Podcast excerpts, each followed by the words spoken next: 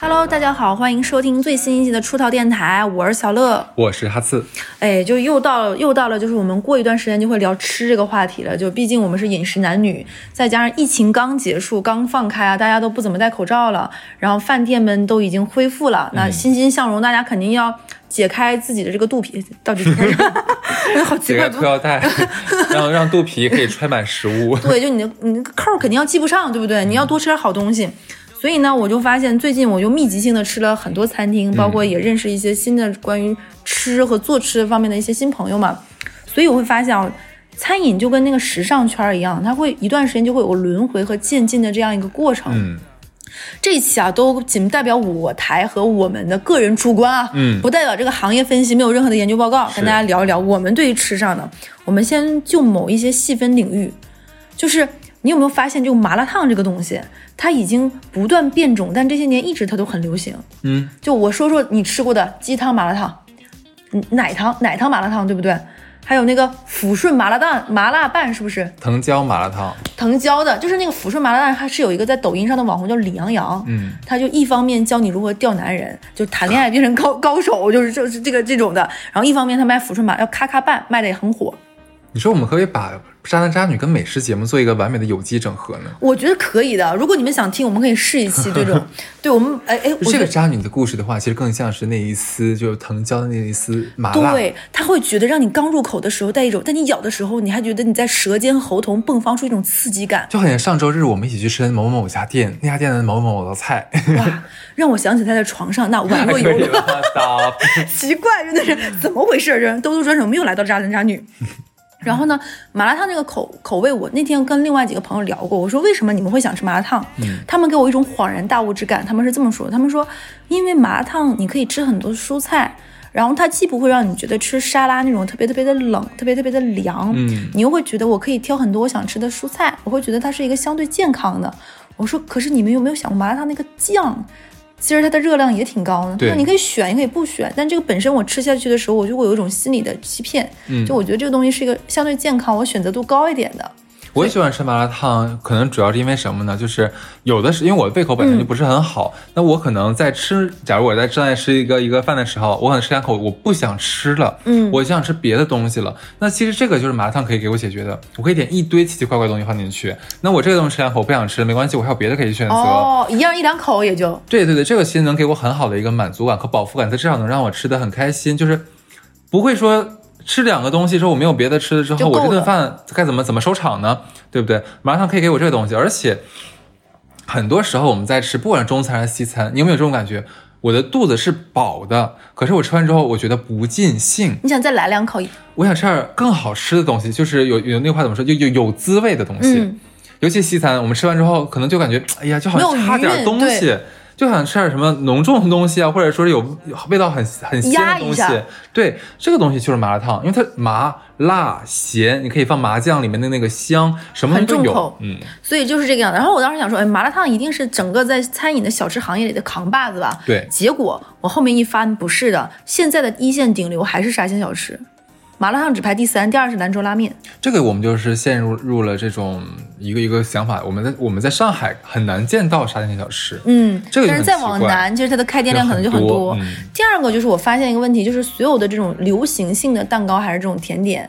甜已经不是它的味蕾的基调了，甜只是它的一部分，它是要咸的。嗯就比如我现在看啊，不论是在各个平台上卖的比较火的，还是线下这种网红店，你发现蛋糕它都比如说咸蛋黄口味的、芝士口味的、海盐口味的，甚至于我那天看到一个我同事给我的麻花，你知道是什么吗？嗯它是一个黑糖麻花，上面裹着肉松的。嗯，就是你，嗯，它长得有点奇怪，就像它发毛了，嗯就是发霉了那种的，上面都硬的还是软的？硬麻花，外面裹着软肉松，哎，我超不爱吃那东西。就是就对，就跟你爱不爱吃拿破仑一样，就带出起杂，就是那个吃起来你就会天津那个叫什么十八街还是什么东西？那个太大了，那个那个真的又酥太硬了，又那个，我不太吃又。酥又硬，嗯、所以你会发现整个这两年蛋黄呃蛋糕都是以这种咸咸甜甜的，是因为我觉得甜这个事情大家都已经你的味蕾。对它的清晰度，包括甜度，包括什么样的甜度，已经有一个非常明确的认识了。它没有办法再激发你更多的快乐了。你觉得会不会是整个甜品行业，它是想，就是我在甜的这条赛道上已经卷不动了，对的我要换一个赛道接接着开始。我只能在这个上面叠加做 buff 了。我觉得它只能是这个样子了。是第三个就是我发现啊，可能是现在因为大家不断在被调教，你在吃辣的能力上被 PU，不不能叫 PUA，这个就是你被训练的，对吧？因为辣本身是一种痛觉嘛，你发现你这个痛的耐受力越来越高了，大家吃辣的这个本事越来越厉害了。嗯所以就你以前可能我们小的时候吃火锅就会说吃个麻辣火锅，说个四川火锅，你是个对对对概论。不，现在关于吃辣这个事情已经能明确的细分，说我是吃四川火锅。重庆火锅、贵州火锅，我明确知道我这个辣是什么辣，是藤椒辣、川香辣、麻辣还是什么辣，不同类的辣味儿。而且菜系已经能把川菜分为什么乐山菜呀、绵菜、绵阳菜，你会发现你对辣追求的是你喉头、舌尖、味蕾不同层次的辣是不同的，就是真的是因为大家接受辣的这个程度变高了。而且咱们小的时候哪有那么多选择呀？其实整个你放在我们那个以前咱们那个东北那个城市里面，你看上去能吃辣的地方，那只能是四川菜。嗯，那时候其实我们都没有意识说有重庆菜这个这个说法。一想的话，脑海中第一反应反正就是四川嘛，嗯对吧？然后想吃什么粉的话，我们那时候只有一个桂林米粉，没有别的粉可以吃。现在的话，可能就是也是因为自媒体的问题，也是因为大家想挣钱那个心态嘛，嗯想就是走不同的路嘛，所以可能。很多小地方的菜啊，什么东西，慢慢的也都兴起来，给了他们的一些机会择，对的。嗯而且最有意思的一点，你就知道这个火锅啊，它这个起名儿，它好像必须就走这个路线。金姐、谭姐、佩姐、红姐，反正只有姐家做的火锅是好吃的。我发现，什么肖思女，什么就是这种。女人的你半边天，对辣味儿餐饮就靠女人崛起了。但是你说完这几个姐啊，这肖思女之后，我忽然有一个想法，你觉不觉得这个比较，你说的好听点叫接地气，不好听点吧，就是起的挺随意的，就是非常的有一点东北的口味。对，你说你要让我，你说等我老年要做餐饮，我只能叫乐大姨，乐乐乐大姨水饺，对乐。哎，那是不是有个叫上海？不是咱老家有个什么什么什么太太乐、家家乐、家家家家的乐是吧？那那可能是我我开的那个。对，反正就是就得这么起名，已经让我不断反思，如果我要开个火锅店，我得叫什么名字？嗯，下一个啊，真的是最近很火的，就是在咱们读书那段时间，有两个特别知名的高端和中低端的连锁的自助餐，高端的那个叫金钱豹。对，金钱豹你知道是谁开的吗？我不知道秦格格老公他们家开的，哦，他们家开的。然后那个低端那个叫那个叫做什么来着？就是吃那个烤肉的那个，你记不记得那个我不是我咱俩不是一个城市，金什么斯什么斯？基汉斯基汉斯，对对对对吧？现在还有现在还有，还有就是它就是中低端的，对吧？然后那个金钱豹在我当时小的时候，就是已经要两百多了那个。现在我那天问了一下，我我上海的万岛已经要六百块钱人均了。真的很高，以前三百多，三百五，刚来上海那嗯年三百五，然后四百几，所以现在现在在上海能够出现什么样的自助火锅？自助就是好像自助餐在前几年好像发现有点式微没落了，因为达到一定很高的价均建军，我们干嘛不去餐厅正儿经点菜吃呢？嗯再加上可能我们觉得，呃，那个时候。自助餐还会很火的一点，是因为大家会想吃一些新鲜的呃海鲜啊、三文鱼啊，但这种东西慢慢你会发现已经很稀松平常了，不值得。我觉得自助餐给我们的感觉就是说，它的菜品丰富够，呃，丰富是丰富，但是不质量不够定好。精对对，所以我们可能有一段时间大家已经没有那么爱吃自助餐了。这个事情，在去年到今年，上海新开了非常多，人均在六百到一千五左右的这样的一个自助餐。好可怕。有几个比较大家知道，比如说比较出名的芥末，嗯是一个比较出名的。还有一个是我不提名字，它前两天特别火，为什么呢？这家店刚开的时候找了很多的网红，就比如说某书啊、某音上这种网红去拍，说哇好厉害，什么什么畅吃，什么什么特别特别好。结果后面有一个从来不接广告的一个。某音上的一个他自己说的，他说他他去跟风也去了一样，没有没有给他任何的这种推广和介绍费，他去他特别生气，是因为都是拿刺冲好，并且还有一些人体不能代谢的那种不太好的评价劣质的海鲜，所以就是。这个就是，这是我我并不说那个餐厅不好，就是这个大家到时候再看吧，网上我们也没去过我只想说，确实是在这种高端的这种自助餐这个风气又火了。然后我就问了几个身边做餐饮的朋友，这是为什么？他说是因为，呃，因为这次疫情反倒对餐饮而言是一种正向的刺激，在某一些方面，就是大家在预制菜这块儿、冷链这方面做得越来越好了，所以这会导致。那些餐饮的寡头，他们有更大的能力去做自助餐，是因为他们把上游的食材和供应链控制得非常好。做得好的自助餐，它能够达到毛利率在五十到六十之间。这是非常高的一个餐饮的利率因为常规餐饮是三十到四十之间，它这已经非常非常的厉害了。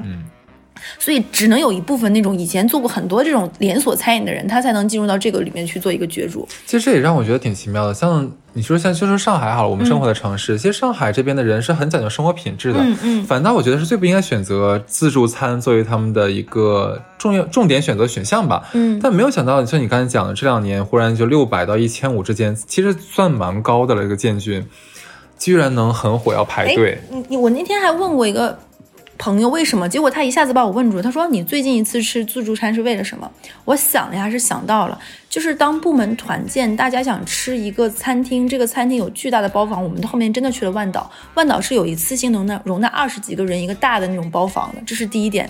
其次就是它会显得相对随意，因为你想吃什么你就自己点嘛，自己上自己那份儿，然后也是一个分餐制，会显得更干净，对吧？尤其是疫情之后，再加上是什么呢？达到这个价格，它会保质大保证大家在聚餐的时候钱不会花超，嗯，因为它已经锁死了人均就是这么多，不会出现那种比如说点菜，比如说这家餐厅虽然人均是三百，但是吃着吃着一吃很久，再一喝酒，可能你就变成人均乘以一点五到乘以二、这就是自助餐可以解决一个问题。还有就是贵的这种自助餐，环境和氛围都很 OK，服务也很好，你你那一场就吃你们，不会有再涉及到什么转台，嗯嗯，然后我说我上次是自助是因为这个原因，他说对呀、你们就是一个他们非常大的群体啊。哦，还有一部分就是在一线城市会有一些比较高端的旅游团，嗯，自助餐也是他们非常好的一个选择。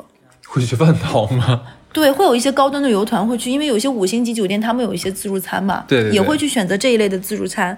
还有就是一些现在自助餐他们会有一些噱头，比如说是明星开的，嗯嗯嗯某某一个明星的怎么怎么样的，某某某个吃播的大主播来我们这儿吃过，可能这也是他的一些模式。还有就是。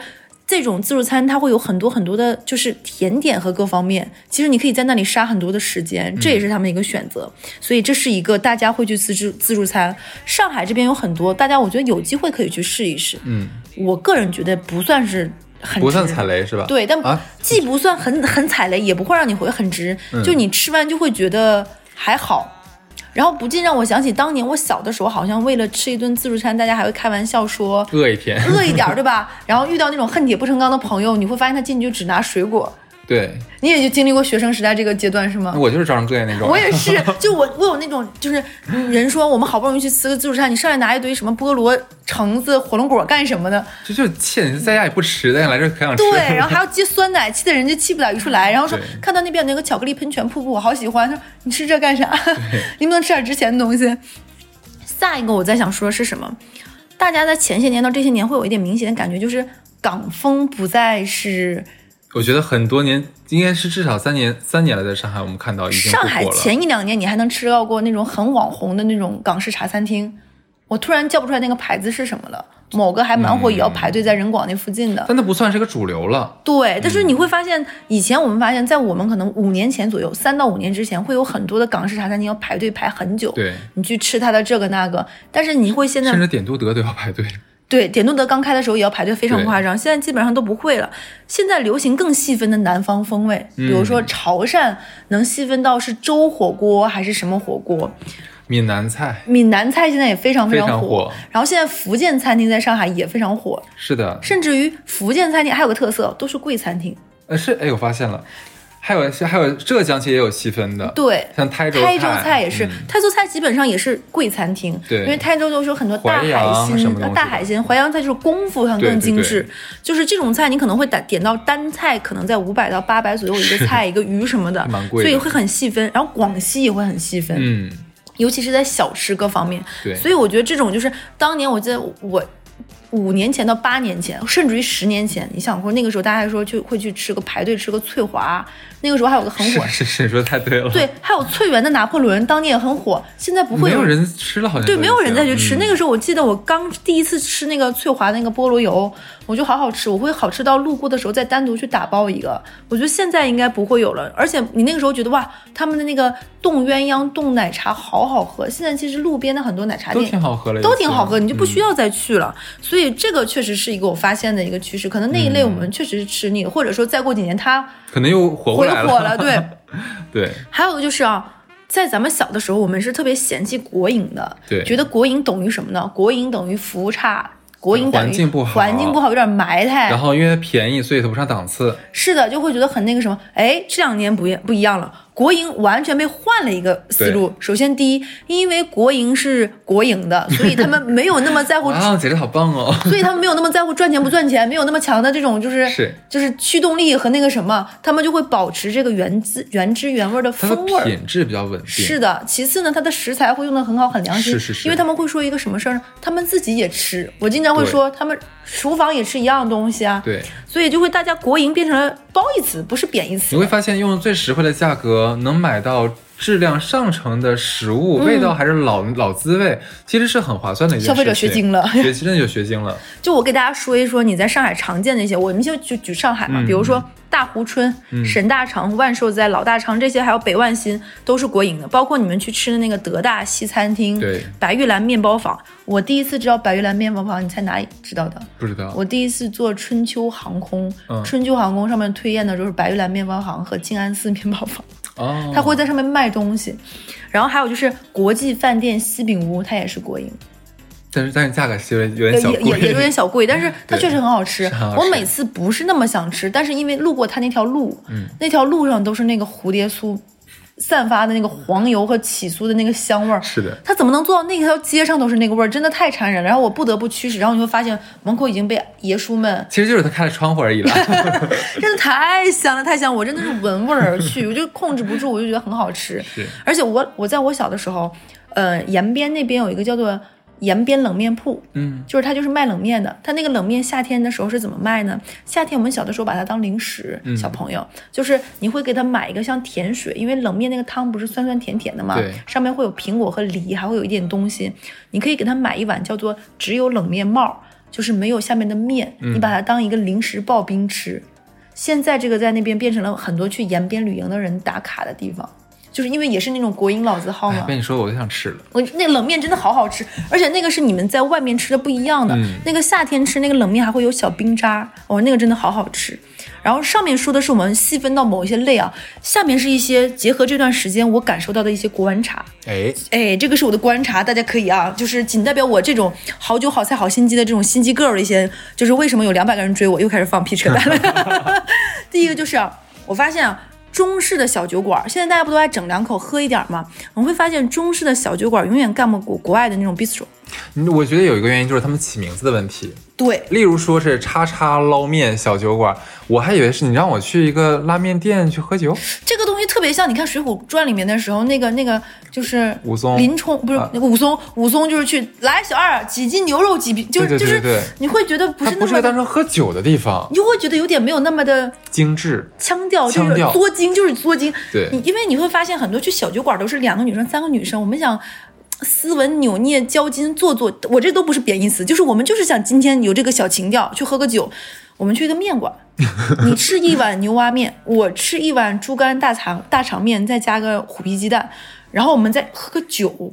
你就觉得我我打扮好了，我来到市区了，来到市中心了，我贼摩登，对不对？嗯然后我进了这么一家店，然后点的是这种吃的，然后我喝的是什么酒，就就有点奇有点，有点混，对，有点混的、就感觉就是不是很配。还有那种什么某什么东坡小酒馆这种，你就会觉得也有点那种肘子扣肉配那个什么，就嗯满足不了我们内心那种有点做作和那种很复杂的那种微妙的情感。这种就是可能国产的中式的小酒馆，它可能供应的是像你刚才讲的那种果酒类会多一点，或者说比较淡一点的白酒哈，对对吧？但是其我觉得其实很好，但只是有个很大的问题是什么？其实我们现在已经被这个外国电影啊也好，和外国文化渗透也好，嗯我们对洋酒啊、对葡萄酒啊、对香槟。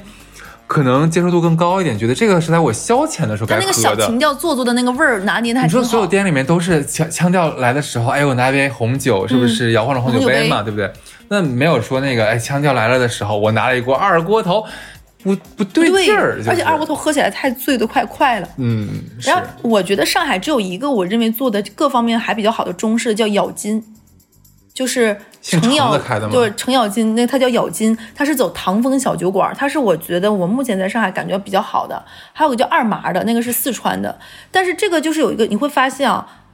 嗯，他们的价格单均确实是卖不过那种西式小酒馆，嗯。基本上这种的人均都是在一百到一百五，不超过两百、这样的话，但那种西式的它可能就在两百到四百之间，确实是，那可能就涉及到一些调酒啊，它可能调酒师各方面的这种工资要求也会高一点，或者是包装的这种更做作一点，可能更能卖上价。这是我发现问题。所以你会发现，之前那个某府捞面的那些小酒馆，他们很多都已经关了，他们开不下去。嗯之前我也试过一次，我会发现还是你会觉得有一点顶。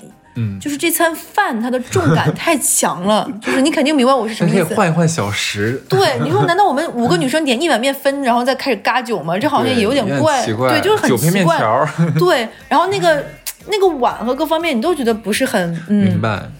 第二个就是我们前面说的那个辣，我你会发现国内现在这个辣也会引申一些国外的派系，对但国外的辣，我个人觉得好像接受度最高的其实是墨西哥的辣。我我我反正要说另外一个是泰国的辣。哦，泰国的这个辣，我觉得已经不算是这几年了，它已经对对，对太多了。而且泰国发现这两年火的是什么？是泰国火锅。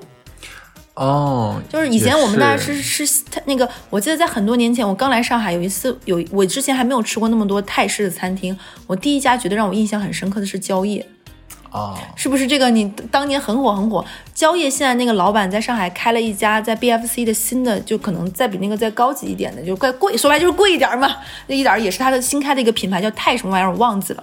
所以我觉得那个泰国菜在国内这几年已经做得非常非常精致了，已经我觉得跟国外不没有不差相上下，太多了，可以做的很好了。然后还有一些，比比如说像墨西哥的辣，这两年在国内卖的也很火，可能它那个辣。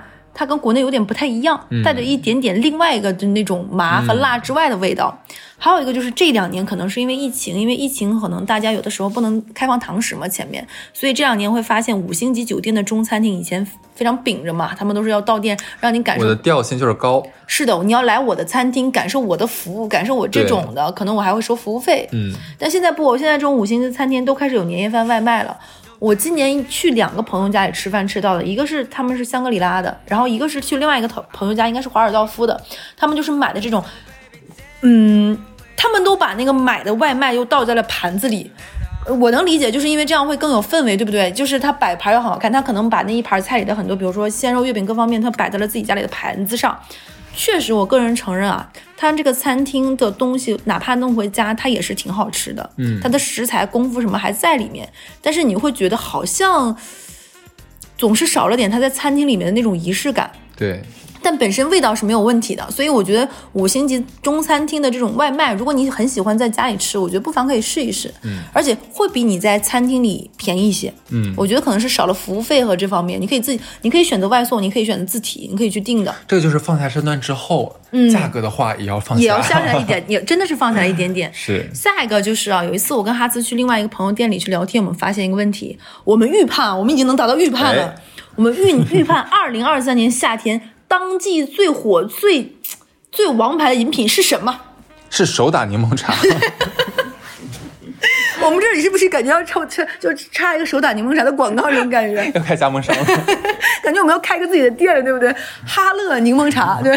对，现已开放全国招商。对，现已开放全国招商，然后你你要来我们那个柠檬茶店里，你就会线线下就看那个哈斯在那里手打，而且你跟你会你可以跟那人说，哦，哈斯今天你不够用力哦，然后你就开始哒哒哒哒，交学会包教会，教不会退学费。请拨打我们电话四零零八五个零五个零，就真的。一方面，为什么会有这方面的预判呢？首先，大家已经在饮料这方面，你要不断的去喝新的东西，而且你不可能每天喝很多杯咖啡。但柠檬茶这个东西，其实你可以每天喝，每天喝一杯到两杯，而且它其实也能达到一定咖啡的这种提神。提神，又很冰，然后又很又你会觉得它对你身体没有那么多负担。它是一个新鲜的柠檬，手打柠檬能做的。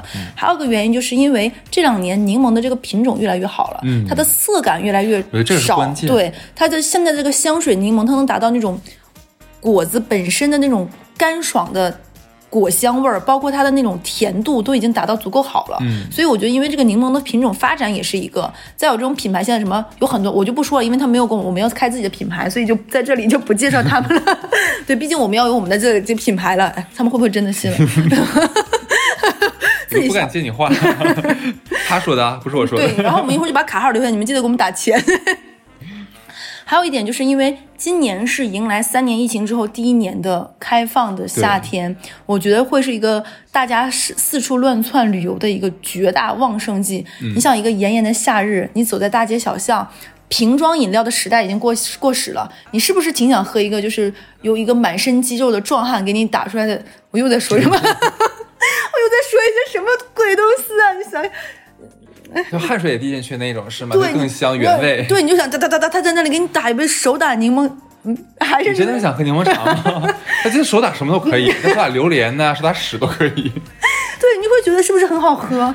你会喝到满满的能量，你喝的不只是一个果，很奇怪。我自己把话圆回来。对，就是你会觉得喝起来，你会觉得有爱，不不，就是你就会觉得很有能量，对，你就喝起来就很开心。这样一个夏天，你就会觉得冰爽、沁凉，就觉得很快乐我。觉得你可以跳过这一步，就直接去要那个肌肉男的微信就好了。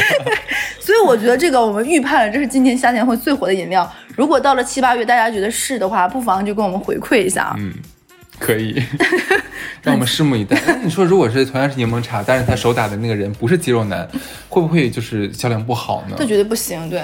我觉得我夏我到了夏天，我就会流窜在各个柠檬茶店里，看是不是那个啊小哥，你今天不够有力哦。我懂了，你这个是要擦边柠檬茶，对吧？不擦边，这个柠檬茶就不解暑。所以我那个品牌我都想好，就叫脏乐。怎么样？是不是蛮好的？说你很脏了，工商能给你发牌照吗？就是 ZA 啊，哎 ZL，脏脏，好奇怪啊！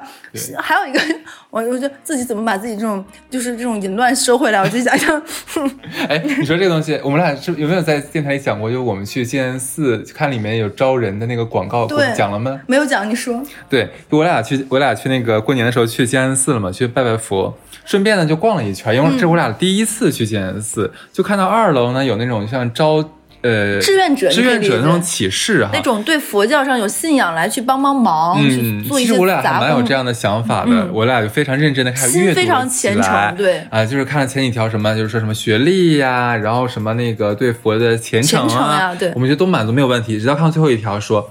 什么不能呃，就意思不能心里不能乱呢，还是不能淫乱呢，不能心怀淫什么脏心之类的东西。有一些奇怪的我立想法，刻把手拍在了小罗身上，我说这一条你不符合，我 做不了这个志愿者，做不了，做不了。就是我要把我的脑干掏空，对不对？我就觉得是这个样子，我的心灵要在净化。你需要去柠檬茶里面好好洗一下。然后他拍了我一下这个肩膀，说这个我不能去，然后我们就在里面继续走，走到下一个，然后他就哎前面几条又符合，最后一个就是不能喝酒，然后 然后我们俩又彼此看了看彼此，然后就是就是又拜拜了一下，然后就从这里说咱俩出去喝酒吧。就那一刻，然后我们那天就回去吃了顿素啊，对吧？对对，素了一下，然后一问，哎，你刚才讲的很很有道理，在上海很多餐厅，你只要一问，背后股东一定有明星，对，然后结果我们就去吃了一家看起来也不能叫不起眼，就是很普通的一家素藏餐火锅，但很火。然后他的老板居然是一个香港的老牌明星，我一下子忘了叫什么嗯 我也忘了叫就是老板的演那个令狐冲的，叫啥来着？我忘了仨字儿。仨字儿，但大家男的 令狐冲还能是女的 啊？不对哦，东方不败都能是女的人，令狐冲有什么不能是？但咱俩这是谁呀、咱俩这个我好想想，我好想想起来怎么办？别别别别，你是你来继续讲，继续讲。继续讲，我们一块看评论区，大家可能就告诉我，反正咱俩都是靠评论区来补回忆的好。好好好黄日华，黄一个头，黄日华是演那个谁的 萧峰的，你继续吧来。然后下一个我再收回来，我就跟就把那个污言秽语都污言秽语不要讲，当了个当，我们就想下一个我们说什么呢？哎，真说收回来就收回来了，就是你会发现很多超市风，就那种像量贩超市连锁，对进去就一排排那个货架，就比如说上海有一个叫什么叫公路商店，是卖啤、卖啤酒卖酒的，还有那种火锅店或者是那种串串店，你进去是一排排那个货架，你自己拿自己去拿饮料，没有人服务员管你，对。最后统一结账，对吧？我有问过为什么这样的餐厅会火，首先这种感觉会让人觉得环境更从容和没有压力感。嗯，你就既有人会喜欢去海底捞那种有服务员给你唱歌过生日，让你很快乐，跟你说让所有有的烦恼说拜拜，但也有一些社恐，他们就是不想跟那么多人打招呼，不想服务员一遍来问问我自己。对，我觉得他满足了这部分人的那部分的心理需求，再加上他其实很有网红风，很好拍照。嗯，你在一面一面墙的货架，很多摆成那种那种霓虹灯啊，像老路牌这种的，其实就蛮开心的。而且这样的餐厅，因为它的量贩式的没有压力的另外一种感觉，你会觉得这种餐厅都不会特别的贵，嗯它会有一种亲民感。这个亲民感不但是环境上，也是价位上的，然后它的价位确实是会便宜一些。对，然后还会有很多很多网红品种的饮料嘛，所以这也是这种超市风已经从一线火到了二三四五线。我这次回我老家也发现了很多这种超市风的那种烧烤店、超市风的那种火锅店都有很多。我倒觉得这种这种饭店它其实很节省人力，嗯，是的，可是的。能更对于开开店来说是个新的思路啊。是的，然后再加上现在预制菜很多做的很好嘛，其实我觉得连后厨的人力都省了很多。那你说超市风的话，可以做手打柠檬茶吗？那我不行，因为我去那喝那柠檬茶，你也知道，我就一看定要有人哈，对，要这种人是，就是一定要有这种温度哈，对，什么鬼东西呢？我一定要开我自己的柠檬茶品牌了。厚厚厚，再 一个就是什么呢？就是你会发现那些大品牌在逐步下沉到三四五线，哎，我发现了，然后那种大城市会慢慢开始出现一种小众单店，但实质那个小众单店背后是某个大的餐饮集团开的一个完全跟前面的品牌看起来毫不相关的一个新品牌。就比如说今年好像我忘了那个具体的数据了，说星巴克在二零二三年要在中国三四线城市开几千家，我忘了是六千家还是九千家，这么多门店的数量。所以你如果在新的一线城市，你可能感觉好像星巴克没有在扩张，不外乎就是那些老店上海已经扩张不了了，对，太甚至我还看到过上海有一些店关掉了，但是在我老家今年已经开了第一家星巴克了。对，就我老家这个五线城市，它已经开了第一家星巴克，所以我觉得这是一个变的一种方式，就是你会发现在上海很多人开始喝咖啡。他可能喝的是一些小众手冲啊，什么单品，什么什么豆啊，或者是 Manner 什么各种品牌，但是有一些咖啡教育的事情会交入交给这些大品牌，他们会打造连锁，或者是这种品味呃味道非常标准化，他们会去进行这种行业教育或者是咖啡教育，我觉得是一个相互交互的一个过程。那可能再过几年，我在我老家也会喝到很多什么什么 Amsterdam 的这种的，嗯可能也喝得到的一种新的一些品牌，我觉得都是有可能的，这就是很正常的一个市场的一个慢慢潜移默化。一个策略，对，然后呢，我们之前我记得是大概十期左右之前吧，我们做过一个叫“贵餐厅”，是不是那个智商税的一篇文章？我又有研究了一下今年关于上海的贵餐厅这种风向。其实我个人在这些年吃饭，我会发现一点，我我跟哈斯分享一下，我会发现我很难再吃到这个东西，无论多贵或者多便宜或者多好吃，这个东西让我吃到嘴里会有一种哇塞，没有经验了，对，你会觉得怎么能这么好吃？就是这个东西好吃到你会觉得真的像你看《康熙来了》，小 S 说想原地转圈圈手拉手，你会觉得哇，脑子里有烟花炸裂，会有一种幸福感，想眯眯眼想拍手，那种很毛孔都打开。我已经很多年没有吃过，我可以给大家具体的说，我曾经吃过哪几样东西，我有这样的幸福感。来，第一样东西是我小的时候吃味千拉面。哦，我小的时候第一次吃这个东西，虽然你后面长大有人告诉你那个是汤料包，那个是什么，但我小的时候第一次很好吃，你会觉得它既有浓郁，但浓郁中带着那个咸，那个咸里面还带着一点点油脂的香气。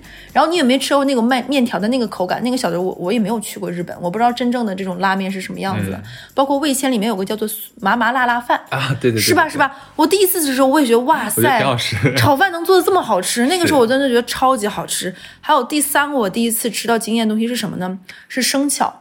啊，生巧克力，对，因为我虽然很喜欢吃巧克力，但是你小的时候你吃的，要不然就是那种什么夹心巧克力，什么瑞士莲、哎呀，拉倒酒吧，就德心巧克力芙，还有德芙，对不对？对就是这么几个东西，还有士力架，金石，你还这牌子你记得吗？当然知道，还有叫金地，对，金地，金地，金地地。，然后你如果 我我猜你说的是那个，你说的是好时，我啊知道你说的是那个，好吃个金地。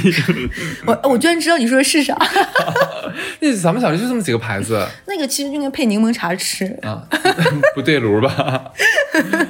今年夏天最火的吃法。哎，我觉得你刚才说的想法，就一方面是因为你你本来就很好吃，你走遍这个大江南北，吃了很多东西了，所以说在有什么东西能激发你的味蕾，或者是你没有尝过的东西，这就很少很难碰到，这其一。其二的话，我们不得不服我们中国的老祖宗，已经把这个菜品开发到极致了。对，我们的阈值就比别人高已。经高很多了，所以说我们从小就在这样的一个环境下长大，我们就是你你能取悦中国人的味蕾，这是件非常难的事情了。对，而且我们众口难调这个词就是我们发明的，我们早就知道这个饮食这个东西要细分，每个人吃的东西不一样，所以这个地方我没有别的意思啊。我每次去韩国，我都有一种吃到第三天就续了的感觉，嗯，因为我会觉得所有东西其实味道的底色都有点相似，就是反正全身都是那个辣白菜都是辣白菜那个味儿，就是那个辣咸菜那个味儿，对所以我都要。但是你在国内，你基本上中餐的世界，你会总有觉得纷繁复杂、变化多样你。想吃任何一种口感、口味的东西都有。对，所以我就发现，就我刚刚给你们说了几个，你们也可以在评论区跟我分享，你们第一次吃到某一个东西会觉得哇，就脑子里面那个冰小灯泡亮了。我这几年是真的没有吃到过一个东西是这样子，然后我就跟身边一些爱吃东东西的朋友，大家都这么一致的觉得，因为你会发现很多东西就不赖乎是 A 加 B，嗯，就只能做一些食物上味蕾上的叠加，你很很很难再去做一种味蕾上的突破和创新，可能只是在细分上这个辣辣。有往这边偏一点，这个酸再往那边锐度高一点点，仅此而已。是的，所以呢，你会发现贵餐厅上它没有办法在这个东西上做的更好吃了，什么分子料料理这些东西巴拉巴拉都是过时的了。嗯，所以它能给你只能做极大的故事性，营造氛围和情绪价值是贵餐厅能够给你做的。嗯，其实就是一些最不需要花钱的地方。对的，他给你讲故事，我们这个东西怎么怎么地，我们这个怎么怎么样，然后不然它是卖不上价的，走这种形而上的东西了。这里呢，我忍不住给大家推荐一个电影，可以嘲笑这个贵餐厅的。前一段时间很火，叫《菜单》。嗯，美剧。它大概讲的就是一群人被一个很出名的这个餐厅说，他们在一个岛上邀请了这些人，单价很贵，你们去岛上品尝。然后这个主厨多么多么的厉害，这个团队有多么多牛掰，他一道一道给你上。这个每个都有什么故事？其实它是一个非常血腥和残暴，是在杀人的故事。但最后这个东西是什么呢？啊，电影其实也没有多好看，但这个主题倒是蛮有意思，大家可以看，有点讽刺意味，大家可以看，就是这是贵餐厅的本质，到底是吃饭的时刻，我觉得好不好吃更重要，还是说你这个东西的这个故事更重要？我觉得他探讨这个是这个事情的本身。还有一个下一个回完贵餐厅，我们再说这几年关于国潮，国潮这两个字炒得特别热，国风的各种品牌的点心和各方面，你后来。哎，虎头驹啥的，然 后对，就我就不提名字，就不好吃，我就想说，我也是不好吃。那后来你会发现，这些品牌的东西都是一样的玩意儿，这个酥，那个烙，那个饼，没有任何差别，没有任何的差别，只能是说谁做的比谁精致一点。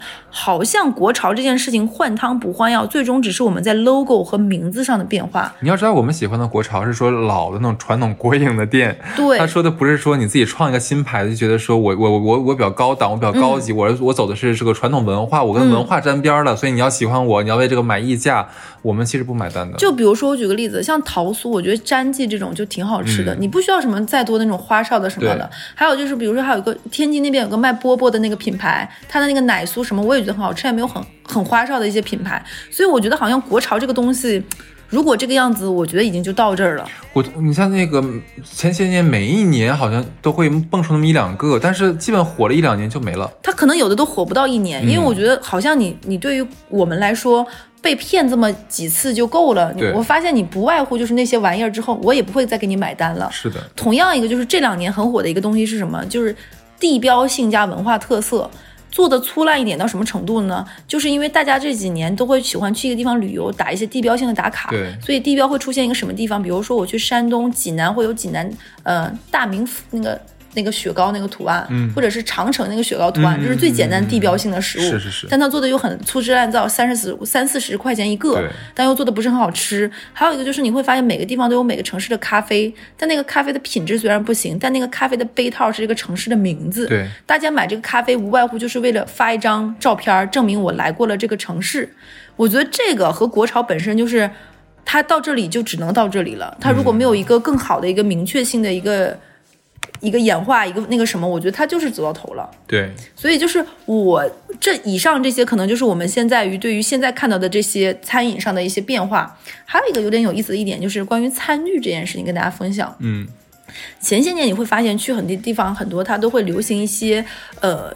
宫廷餐具各方面，好像现在不会在看餐具上搞得很花哨了，反倒是一些简单餐厅，他现在会鼓励你去做一些自带餐具，甚至于有一次我吃饭，那家餐厅也是一家所谓的小会餐厅，他鼓励你把餐具带走。啊，这这个我碰到过。对，我觉得这是也是一个新的风尚，就是他觉得那这是相当于，如果你带走这个餐具，它可能也是一份美好的寓意。对的。同时，他也鼓励你这个东西你留下去，这个以后你能自己在吃吃饭自带餐具，环保。我觉得也是一个新的理念，也也是一个不错的一个想法。但你知道，它是个让我很开心，可是有个问题是是什么？一般都是比较昂贵的餐厅。嗯。我们已经支付，其实我们早就支付了这个筷子的价格了。嗯。但是呢，就是会让我们觉得心里很舒服，会有一种小小的这种仪式感在里面。对对，就是捡个小。便宜的感觉，对，反正就是因为我们都是饮食男女嘛，就是吃饭是我们每天每天必须有的事情，哪怕你减肥一天总得吃一顿吧。嗯，所以我觉得可能在疫情结束之后，大家可以去全国各个地方，没有任何的什么行程码呀、绿码呀，手机没电就出不去门，你可以去真正的迈出那个门，然后去国门也好，或者是各跨省也好，去尝试不同的新鲜食物，也可以分享你们的一些，包括前几期哈斯也做过关于三亚的嘛，嗯也希望大家能跟我们分享你们那些好吃好玩的地方其实。我现在最期待这一期的评论区，大家会怎么来告诉你他们吃过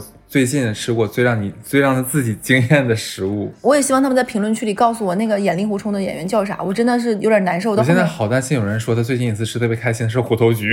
对我也害怕，而不是我跟你讲，我刚刚有点脱线，就是因为我总是时不时脑子里在想一下那个人到底是谁，但我真的记不住了。我也想不起来了，但是但是他就在嘴边，是不是 很难受呀？憋死了。你们快帮我想一想。对，然后你也知道，我跟哈次这种，我们俩去哪里吃吃饭可能会聊天。对然后我们俩那天聊天的话题可能特别开心，就是那天去完静安寺聊的话题都非常的有意思。结果跟我们俩上上菜那个服务员可能是太想偷听我们俩聊天，也不能叫偷听，就是更热情的来我们桌反复的去给我们上菜啊、对布菜啊。加入我们。对，就听一听就会抿嘴一笑，然后我们就问了他两句，然后我们就说，哎，你们这个餐厅怎么样？他就会主动告诉我们，餐厅的老板是那个人，这个老板现在行程是什么样的？老板前两天也来了一个，我们掐指一算，那天不就是十五吗？对，那可能跟我们行程一样，也是老板先去了静安寺，走路来了自己家餐厅吃了个饭，然后我们就哎，老板还有哪几家餐厅啊？服务员就跟我们说，老板在这儿和那儿还有几家餐厅。是该知道的不该知道的全知道。对，然后我就忘了人家叫啥名儿了，咱俩也是够呛。对，回去搜一搜吧。那这期这样吧，好呀，拜拜。拜拜。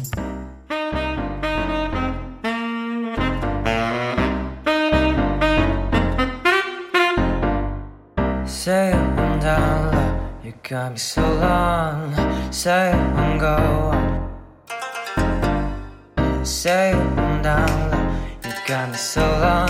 I, I need you to go.